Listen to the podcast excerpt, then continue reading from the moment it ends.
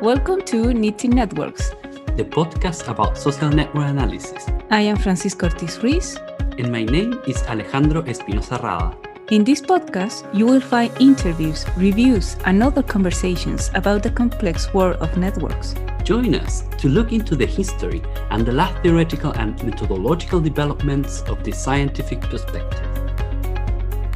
Welcome here to the podcast Knitting Networks. Thank you very much for accepting this invitation. We always ask first if you can present yourself and telling a little bit about you. All right. Thank you, Francisca. Thanks a lot for the invitation. Uh, my name is uh, Raffaele Vacca. Uh, I am an assistant professor of sociology at the University of Milan uh, in Italy. Uh, and uh, I guess the reason I'm here is because a lot of my work has to do with social networks and social network analysis and network science. Um, I actually recently moved um, to uh, Milan and to Italy after um, about 10 years in the United States uh, at the University of Florida. Um, but I'm originally uh, uh, from, from Italy. Um, originally, I did my studies, including my uh, PhD uh, here in Milan. I got my uh, PhD at the uh, University of Milan Bicocca, uh, in sociology and uh, urban studies. And that's really when I started to become interested in uh, social networks and personal networks. Um, and then my time in the in the United States in Florida sort of opened up my work to other topics as well. Um, and uh, you know there's a mix uh, of uh, different things in my uh, current work now that I'm back in uh, in Italy. Perfect. I would like to know how was your first experience of doing networks? How was your first time that you hear about this word? Yeah, um, like with uh, like for many other people, I think that happened during graduate school uh, during my PhD. Uh, there's actually a personal story and a professional story uh, to it. The, the, personal story of uh, how I became interested in uh, social networks and in the studies of social networks um, happened in the same years when I was a PhD student in Milan. back then, this was about let's say about 12 years ago 13 years ago. Um, i was living in one of the most uh, uh, well-known ethnic neighborhoods in milan or immigration neighborhoods. It's known as um, via padova and viale monza here in milan and uh, uh, I made friends with a neighbor who was an immigrant from uh, Sri Lanka. He was living in the same building where I was, and he was working there as a janitor. And we became really good friends. We were really, we were still our uh, best friends. Uh, I started, but we started to hang out a lot uh, with him and other friends in the Sri Lankan community. Um, some of his family. We also ended up traveling a lot, both in uh, in Italy, in my, for example, in uh, in my own hometown in southern Italy, um, it's called Bari. And then we traveled to um, Sri Lanka together to his hometown. Um, it's called Kuliyapitiya. But um, what happened uh, in those uh, really first weeks and, and months that uh, um, we uh, knew each other was that um, I was amazed essentially by the uh, amount of personal relationships and variety of personal relationships that um, a lot of people in the uh, Sri Lankan immigrant community had in Milan, uh, which was nothing like I had ever seen in my own life, in my own life experience, and uh, among my you know non-migrant uh, friends. Uh, some of uh, some of these Sri Lankan immigrants in Milan had regular relationships with um, Italian native born uh, people in Milan, and at the same time with Sri Lankan friends in Milan and in other Italian cities, and with uh, other immigrant friends from other nationalities um, in, in the city, with uh, people in Sri Lanka, like family members and childhood friends. Uh, they had regular relationships with a bunch of other uh, Sri Lankan friends and acquaintances, and sometimes business partners or political partners in the Sri Lankan diaspora across the world, from the United Kingdom to um, you know Australia to Saudi Arabia to the US, and these were like regular relationships, regular interactions with all these sorts of people who were very different from each other ethnically, uh, in terms of life stories, in terms of work. Uh, obviously, not all of my Sri Lankan friends had this type of uh, uh extended and diverse personal network, but um, something that I realized in those months uh, is that um, at least some of these immigrants who, uh, especially in Italy, we tend to associate with a mm-hmm. lower uh, social status and with a lower socioeconomic status in Italian uh, cities, uh, in fact, often are much wealthier uh, and, and better connected than the average non-migrant in Western countries in terms of personal relationships and in terms of personal networks. So I really became interested in how these uh, transnational uh, networks were forming, in how they were um, influencing uh, the, the life of these, the lives of these uh, immigrants in Italy and in other uh, European countries. I also uh, was seeing that there were important differences between, for example, Sri, Sri, Lankan immigrants with a very um, ethnically homogeneous and, and segregated network and more, um, you could say, better integrated or uh, more transnational Sri Lankan immigrants who uh, at the same time had a very active network back in Sri Lanka uh, and a very extensive uh, and solid network here uh, in Italy. So I, I, became interested in studying this variation and, and these differences. Um, the professional story is that as a consequence of that, uh, I started to read up about um, social networks and personal networks, particularly in immigrant communities, um, social networks and immigrant transnationalism, uh, the role of uh, uh, personal networks in migration and immigrant incorporation and so on. And so at one point I thought that uh, this could become the uh, subject of my PhD dissertation. And I ended up, um, you know, taking classes in social network analysis during my PhD. I remember the, the first ones were at the Essex Summer School in the United Kingdom. Uh, and, and uh, in those same years, I went to my first uh, Sunbelt ISNA conference uh, in Florida. Uh, I believe that was uh, 2010 or 2011.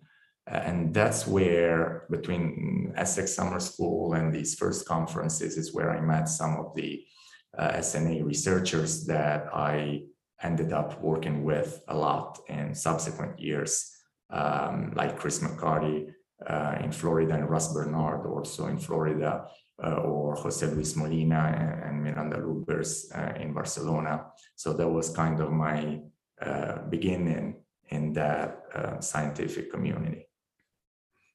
That's a great story. So I was wondering if you have any researcher, or could be maybe more than one, uh, who actually inspired your work. Yeah, well, I have so many, and, uh, and it's a list that that keeps growing. Um, but uh, some of them I I just mentioned before. Um, these were uh, people who were uh, working, uh, were doing work on on personal networks and migration uh, and acculturation, immigrant incorporation back when I was a graduate student like Chris McCarty and uh, Jose Luis Molina and Miranda Lubbers. Um, back then, when I started working on my PhD dissertation, I remember they were uh, working with data from a survey on uh, personal networks and immigrant acculturation, uh, which had been uh, conducted in Florida and um, in Barcelona, in Spain. Uh, and that looked exactly like what I wanted to do for my PhD uh, research without really knowing it, without me really knowing it.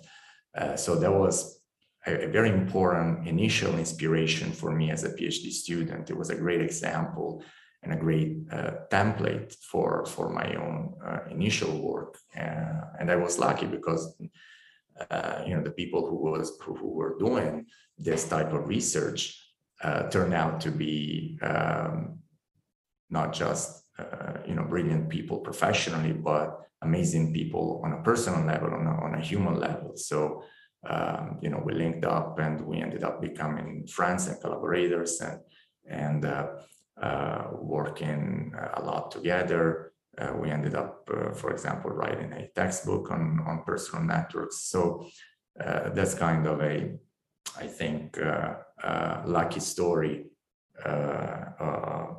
how a scientific community and a scientific network forms and, and evolves over the years. we're now like 12 years after and uh, we're still working together and we're still uh, good friends. Um, and then there's other people, you know, I could mention um, some of the first scholars in social network analysis who worked with uh, personal networks in sociology and anthropology, uh, people like Barry Wellman or uh, Russ Bernard or Claude Fischer. Um, you know, the things they did uh, as complete pioneers since the, the 1970s were really illuminating for me and obviously for a lot of other people. They they had so many brilliant ideas and in, uh, and intuitions um, without which really our work today would, wouldn't be possible. So they were all uh, great uh, inspirations. Thing that I would like to ask you is about your current research. What are you doing right now? If you can tell us a little bit more about it. Um, yeah, a lot of my uh, current work uh, is still about um, personal networks and migration, the personal networks of uh, international migrants in different parts of the world, from um, Sri Lankan people in Italy to Roma migrants in France to uh, Mexican and Asian migrants in Florida. Um, I'm interested in how these personal networks form, how they evolve, how they change over time, what are their characteristics and their influences in different uh, uh, parts and domains of life. Um, especially, uh, I uh, try to understand how they influence uh, certain health related outcomes and health inequalities and health disadvantages connected to migration um, with other colleagues, we are also looking at what the peculiarities are of these personal networks, the personal networks of immigrants and people from different immigrant generations compared to non-migrants, uh, both the uh, you know good things, uh, good peculiarities like uh, the uh, geographic breadth that I was describing before, and sometimes the bad things like uh, having less resources in, uh, one's uh, network or ethnic segregation uh, of personal networks. And I'm interested in how these characteristics of uh, immigrants' personal networks change depending on certain conditions like the type of migration, legal status, uh, ethnic group, um, experiences of racism, uh, and so on. Um, some of my work is more methodological. Um, for example, I'm very interested in the use of uh, egocentric network data to make inferences about global networks, about whole networks, broader uh, social structures. Uh, I'm interested in uh, statistical models for uh, personal network data.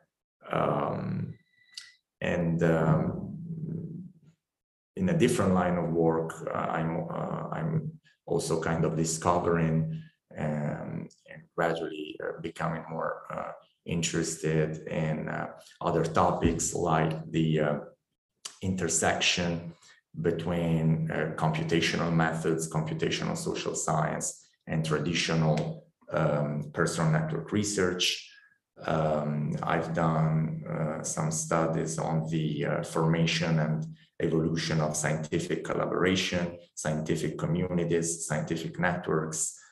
Um, right now, I'm working with colleagues at the University of Florida uh, on um, combining network science methods with um, other computational techniques like uh, natural language processing to study um, science and scientific collaboration um, in the field of sustainability and sustainable development goals. Um, so, you know, I try to work on different topics, uh, but there's this recurrent uh, lens and perspective uh, of uh, social networks uh, as it happens, obviously, with, with many other people in this community. Let's talk a little bit about conferences. Let's talk about the big conference of uh, networks community, which is Sunbelt. And something that I would like to ask you is about your first experience in Sunbelt. How was it? Did you present? Did you get to meet some people or not? How was the overall experience? Well, yeah, my first, uh, I have very good memories uh, actually of that uh, first Sunbelt. Um, it was in Florida. Um, and back then I had no idea I would end up uh, living 10 years in Florida. I was just traveling to Florida for this conference uh, from Italy.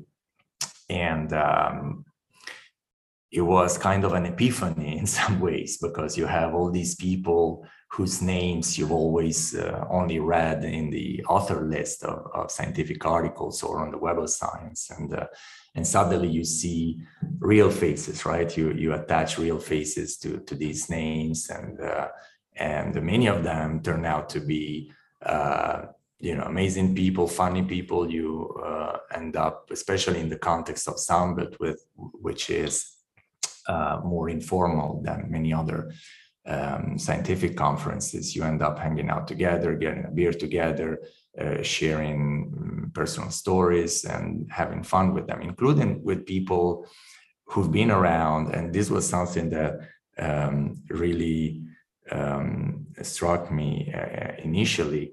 Uh, people who've been around since the, the beginning of uh, the field in the 70s, but they're still there you know, motivating younger colleagues and having fun with uh, old friends, and at the same time making, um, you know, still important contributions, important questions, uh, insightful questions uh, um, with their work and and about their colleagues' uh, work.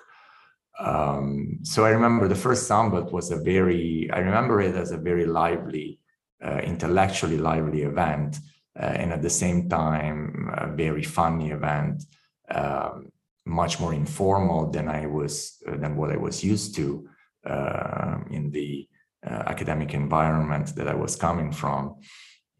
And overall i think it was a, a very important experience uh, in making me decide that you know i might give it a try and actually try and do this uh, as a job um, in life because I I really liked the the atmosphere there uh, and the people there.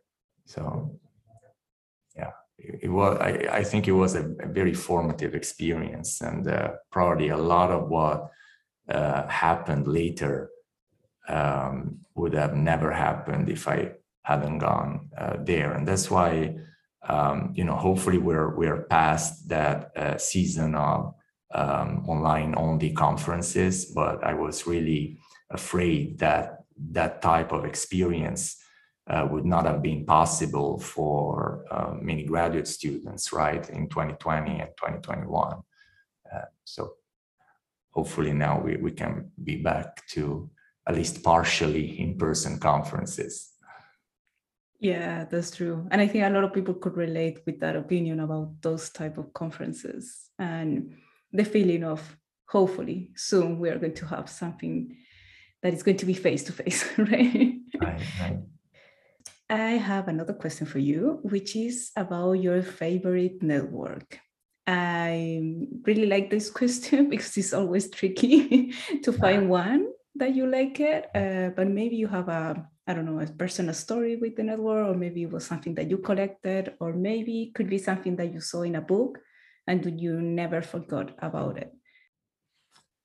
Uh, well, here too, like the, like uh, in the question about uh, inspirational uh, researchers and authors, I have uh, several of these. Um, one recent um, set of networks that uh, I really liked um, comes from these data, survey data on personal networks of Roma migrants in France. These data were collected in a project by Tommaso Vitale, a colleague in sociology at Sciences Po Paris.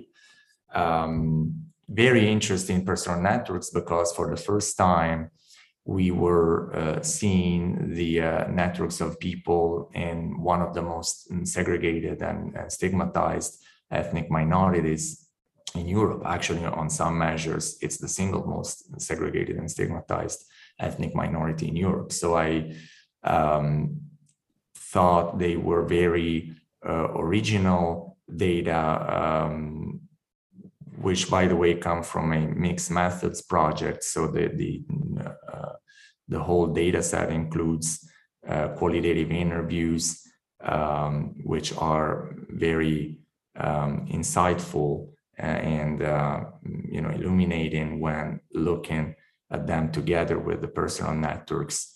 Uh, and later I had the, the opportunity to, to work on this data with Tommaso, and we really saw a lot of very uh, significant uh, variation in these personal networks in terms of compositional characteristics and structural characteristics, um, which were associated with um, some important outcomes of uh, Roma immigrants in, uh, in France. These were personal networks collected with Roma immigrants in uh, different French cities.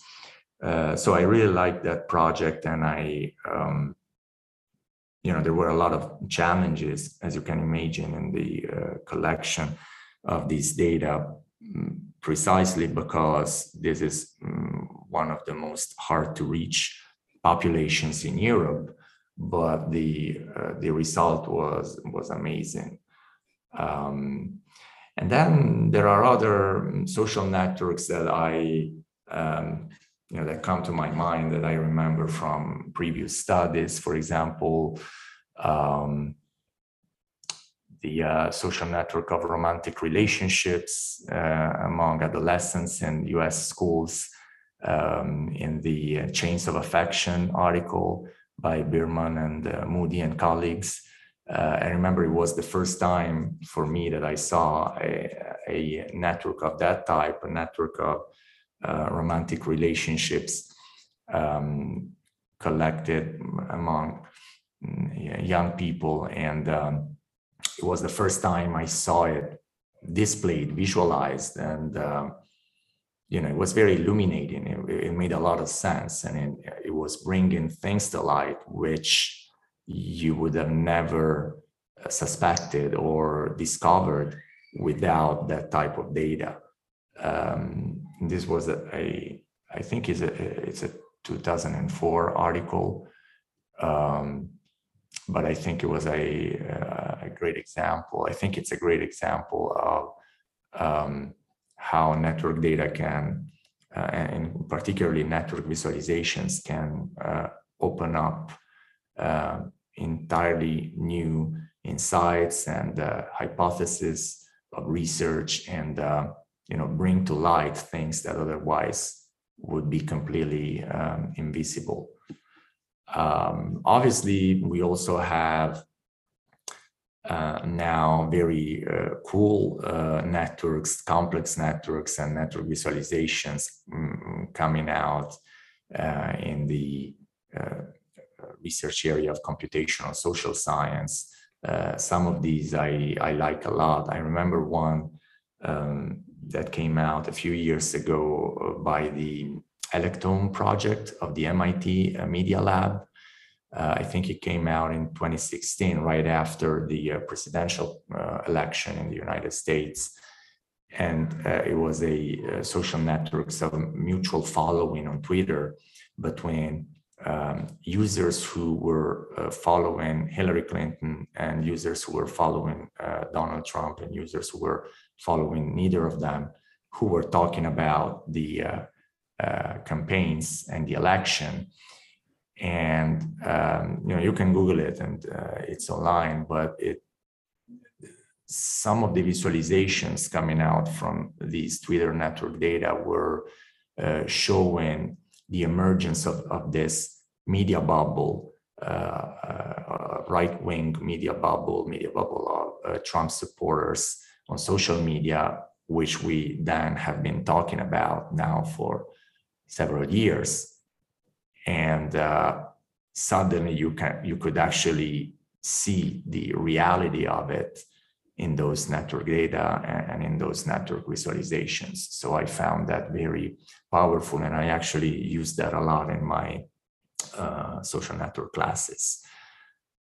Uh, I think there's a lot of potential in that, uh, obviously, in, in terms of um, powerful network visualizations and uh, uh, novel network data in that whole uh, area of research, uh, computational social science, um, and, and studies uh, using uh, new electronic or online or trace data. Um, for example, I, I really love, they're still not published, but I really love the, these networks of topical proximity uh, among scientific articles in the field of uh, sustainability and sustainable development um, that my colleagues and I are working with. They, they um, are being uh, created in terms of data collection and visualizations by uh, Thomas uh, Smith, who's at the University of Florida. Beautiful visualizations, and at the same time, very insightful visualizations. So uh, I hope they they'll come out soon. Hopefully, we will be looking forward to see them then. so to finalize, I would like to ask you about the community on networks and which do you think are the following challenges for the networks community? Well. Uh there's a few of them, I believe, uh, because we are at a time of transformation in science and obviously a lot of transformations and uh, crises in our broader societies, not just in science. Um, so one important challenge, for example, uh, for um, uh, social network scholars and uh, social network analysis and, and network science is the challenge of keeping up with these transformations, right? Um, stay updated, um, stay on, on top of them. Um, for example, I could cite in the social science the emergence of uh, computational social science, which uh, we've been mentioning uh, earlier, uh, staying up with um, these changes, with um, the amount of novel uh, methods and knowledge and information coming out every month, while at the same time remaining anchored and mindful of uh, what was done uh, several decades ago at this point, uh, and keeping in mind that uh, small data and offline social networks are important to to look at and to study and to consider the, keeping in mind that social life doesn't only happen online uh, and that you know while we analyze these amazing new bigger network data from social media or mobile phones or credit cards or GitHub collaborations and the likes, uh, there's still a lot going on uh, in the offline world and in offline social networks um, that matters to people and matters for social problems and matters to our societies. Uh, a second and um, probably related challenge that I see is um, keeping up with the uh, need to uh, the, the, need for interdisciplinary approaches and uh, solutions to uh, the uh, complex problems and crises that we are facing uh, today in, in different domains of our lives, right? From uh, climate change to sustainable development to the next pandemic to wars and humanitarian crisis. These are all obviously uh, urgent problems which require insights and knowledge coming from different disciplines, this different scientific disciplines, different sectors, different types of actors, scientists, policymakers, actors in the private sector.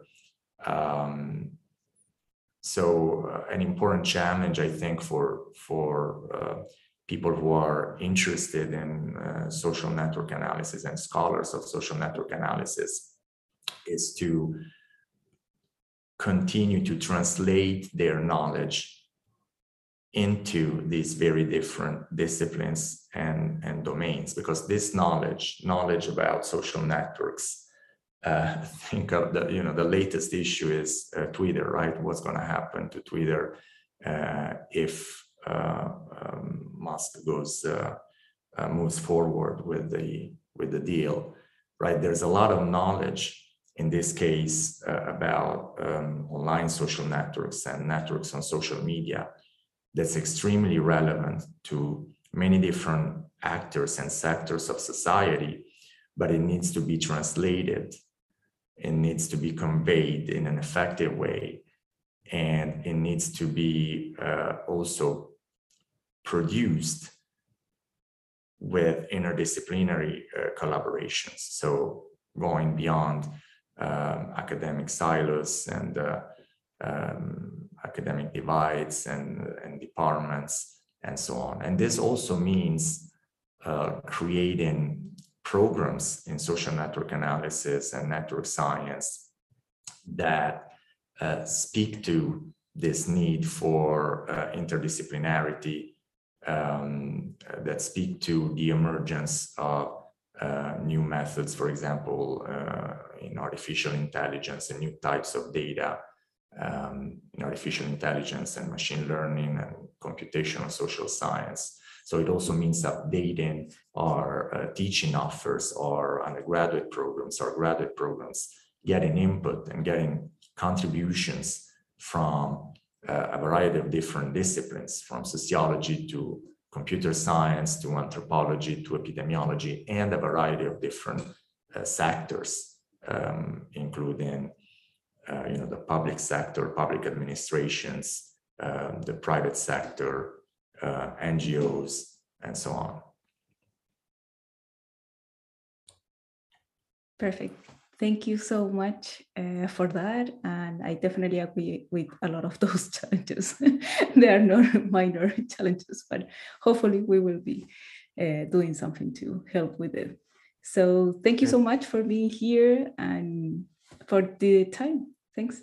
Thank you, Francisca, and thank you for for this great initiative. Uh, and uh, it's good to, especially in the past two years, uh, with with a lack of uh, opportunities for face-to-face meetings, it's good to at least hear the voices uh, of uh, so many of the people in this community of SNA students and scholars. So I think what you're doing is very important and thank you for your uh, great work on this. This was today's chapter. We hope that you enjoyed it. Remember that the first Wednesday of each month we will publish new chapters. Also, you can always send us suggestions and ideas to our emails. We hope that you heard us again, and in that way we can continue Knitting Network.